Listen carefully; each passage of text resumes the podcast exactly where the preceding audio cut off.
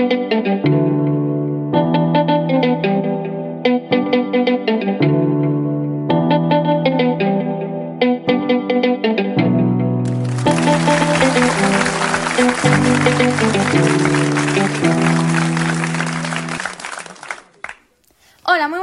Son las 3, las 2 en Canarias, y hoy vamos a hablar sobre diversos conflictos bélicos en el mundo. Esto se suele dar en África, en países subdesarrollados, aunque ahora vamos a descubrir qué más aparte en África. Además, intentaremos averiguar con la ayuda de nuestros reporteros de guerra Gonzalo Can, Andrés Cabezas, Oscar Viral y Lucía Soto y sus investigaciones sobre cuatro, sobre cuatro guerras diferentes, de con qué finalidad se dan las guerras, por qué se realizan, quién sale beneficiado entre tanto casi desgracia.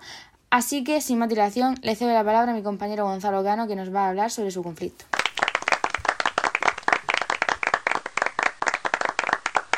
Hola, muy buenas. Gracias Lucía por darme paso, es un honor. Bueno, me presento, soy Gonzalo Cano, reportero de guerra de hace 10 años y os voy a contar el conflicto entre Rusia y Ucrania.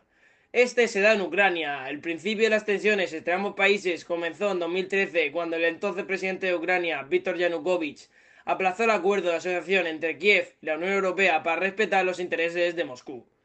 Ahora os estaréis preguntando por qué, qué es, por qué sucedió bueno, pues os cuento lo que he vivido estando ahí haciendo mi trabajo. El estallido de la guerra en Ucrania tras ordenar Putin atacar militarmente ha llevado a que muchas personas se pregunten si este conflicto bélico surgió de la noche a la mañana. Llevaba tiempo gestándose o ha habido antecedentes prebélicos. Lo cierto es que ambas naciones tienen nexos históricos y una serie de incidentes que han derivado en esta situación. Rusia y Ucrania formaban parte de la antigua Unión Soviética hasta su disolución en 1991 a partir de entonces, Rusia cogió el testigo de la mano de Boris Yeltsin, quien fue sucedido por Vladimir Putin el 31 de diciembre de 1999.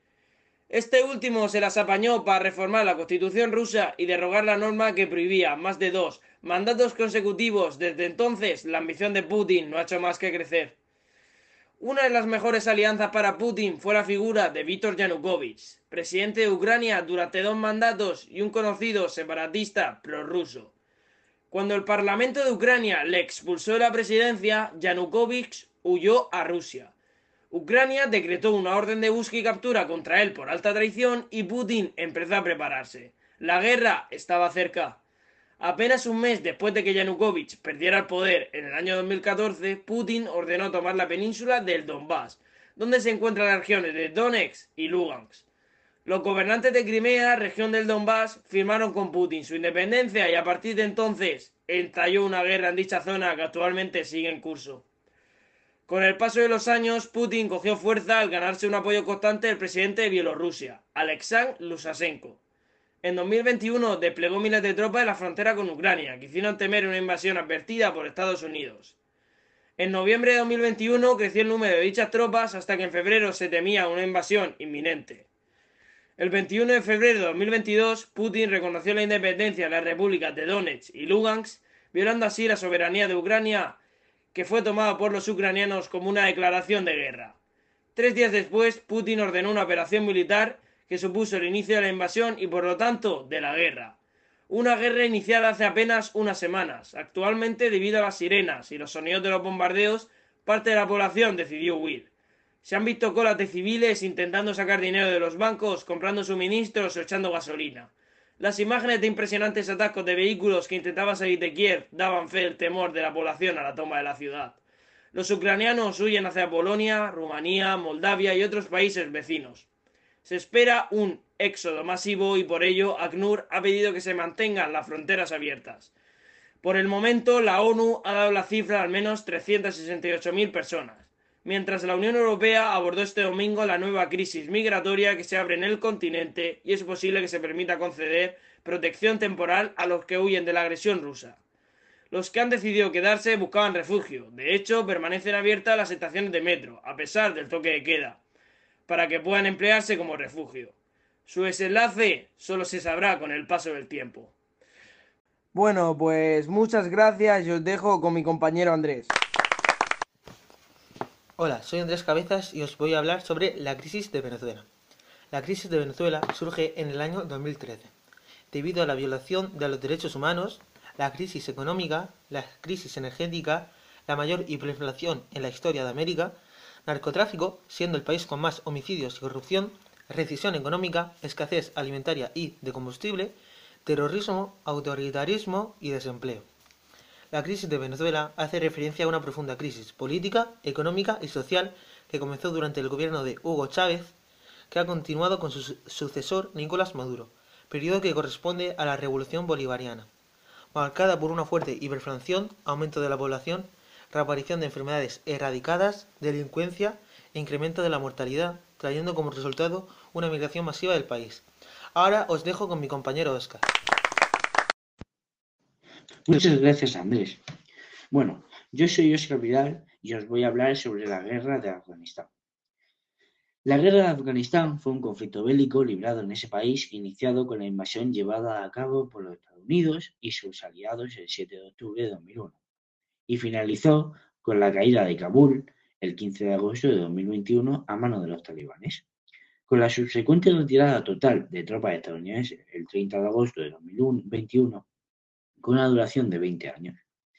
La guerra fue declarada por los Estados Unidos bajo la administración de George Walker Bush tras los atentados del 11 de septiembre de 2001, con el objetivo de desmantelar a la red terrorista Al-Qaeda y derrocar el gobierno de los talibanes, que protegía a ciertos grupos terroristas. Los estadounidenses fueron apoyados por la OTAN y libró la guerra junto a una coalición internacional que comprendía países como Reino Unido, Australia y Alemania. al inicio, los estadounidenses derrocaron fácilmente el gobierno talibán y permitieron la celebración de elecciones libres para la conformación de un gobierno democrático. Sin embargo, la falta de un poder central fuerte que controlara la totalidad del territorio y la constante inestabilidad política del país dificultaron el, el sometimiento de los grupos terroristas y aunque los talibanes fueron sacados del gobierno, siguieron controlando buena parte del país y dieron una permanente batalla contra los invasores. Aunque Osama Bin Laden, líder de Al-Qaeda, fue asesinado por los estadounidenses en 2011, el conflicto, luego de 10 años, se convertía en una guerra de desgaste, sin ningún resultado claro, por lo que los miembros de la coalición fueron retirando paulatinamente sus tropas. El 28 de diciembre de 2014, la OTAN puso fin oficialmente a las operaciones de combate en Afganistán y las transfirió y les transfirió la plena responsabilidad de la seguridad al gobierno afgano a través de una ceremonia en Kabul, marcando el inicio de la nueva fase del conflicto y finalmente, el 15 de agosto de 2021, los talibanes asediaron las afueras de Kabul y el expresidente de la República Islámica de Afganistán, Ashraf Ghani entregó Kabul de forma pacífica. Y para concluir, os doy paso con mi compañera Lucía. Hola, muy buenas. Muchas gracias, Oscar. Es un placer estar aquí con vosotros. Bueno, soy Lucía Soto, reportera de guerra desde hace ocho años, y os voy a contar qué es el conflicto de Yemen. Este está situado en la República de Yemen y se inició el 17 de septiembre de 2014, aunque ahí fue cuando se desató, he de decir que lleva varios años antes con grandes crisis a nivel del país. Ahora os estaréis preguntando, ¿qué es? ¿Por qué sucedió? Pues os cuento, desde lo que he vivido estando ahí haciendo mi trabajo.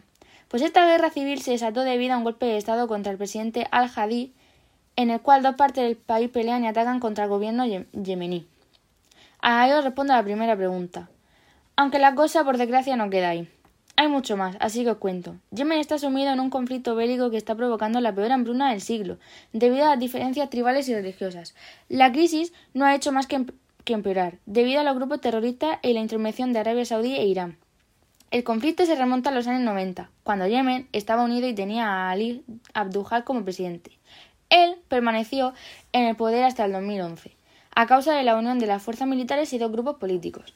Debido a la falta de poder central y el caos, fueron apareciendo grupos reprimidos y marginados, que querían volver a como estaban en los años 90. Además de eso mismo, se aprovecharon la península arábiga para ganar más territorio. Esto lleva intentos de diálogo para conseguir la paz. Diálogo de dos años, dos años desgraciadamente perdidos, ya que han seguido atacando y ganando territorios a toda costa, pasando de guerra civil a prosiguar, una guerra de poder y de influencia de la religión de Irán y la monarquía saudí. Aunque en 2018 las partes involucradas en el conflicto acordaron un alto al fuego parcial conocido como el Acuerdo de Estocolmo. Aún así se lo han seguido saltando y han ido destruyendo todo y los pocos países que tenían que tenía el país como aliados se han ido yendo por la gravedad del problema. Y por mucho que hagan, por mucho que manden ayudas, por mucho que las, ONG, que las ONGs intenten intervenir, no les dejan que llegue ayuda. Y ha pasado, de, ser un país a estar dividido en tres por un golpe de Estado y una guerra que parece no tener fin. Como bien hemos dicho en el inicio, tenemos una cosa por averiguar, que gracias a nuestro trabajo lo hemos conseguido sacar como conclusión, que la finalidad de las guerras es beneficio único para quien las inicia, ya sea un político o un grupo. El único que no sufre es quien las inicia, y lo hace por querer más que los demás, egoísmo, poder, avaricia y por intentar ser más fuerte y poderoso que los demás, bien por religión o por poder político o territorial. Si todos pensáramos igual y actuáramos como los que las empiezan, el mundo sería un desastre y la población unos delincuentes y malas personas, con las mismas características que ha nombrado previamente mi compañero Andrés. Así que hay que intentar tener empatía en no querer más que los demás, en ser buenos y no unos desgraciados, coño. Con perdón, con perdón. Sí, totalmente de acuerdo, Oscar. Viendo esto, después de hacer estos informes, todos opinamos que es vergonzoso que haya gente así en el mundo, que ocurran cosas como estas, y que para la gloria y un cacho de poder, territorio o religión sufran niños, personas mayores y gente que no tiene culpa. Deberíamos hacer mejoras en el mundo todos juntos, arreglar, o aunque sea mejorar estas situaciones. No podemos dejar que para la gloria y poder de unos pocos tengan que sufrir muchos. Sí, totalmente de acuerdo, Lucía. La parte buena de querer arreglar esto es que nadie tendría que estar huyendo de sus casas, dejar gente, familiares o seres queridos de atrás. Los países podrían crecer, la gente no tendría que luchar para vivir en paz y todos estaríamos bien entre todos, nadie más que nadie. La paz mundial, que es objetivo alcanzar, sería logrado. Aunque sería imposible ya que es demasiado tarde. Se suele decir que nunca es tarde para nada, pero para esto sí. Ya que no podemos cambiar el mundo y esto ha llegado a un punto de que hasta Europa está con países en guerra. Y ya tienen que pasar años para que todo lo que hemos dejado crecer o no se haya podido parar se termine.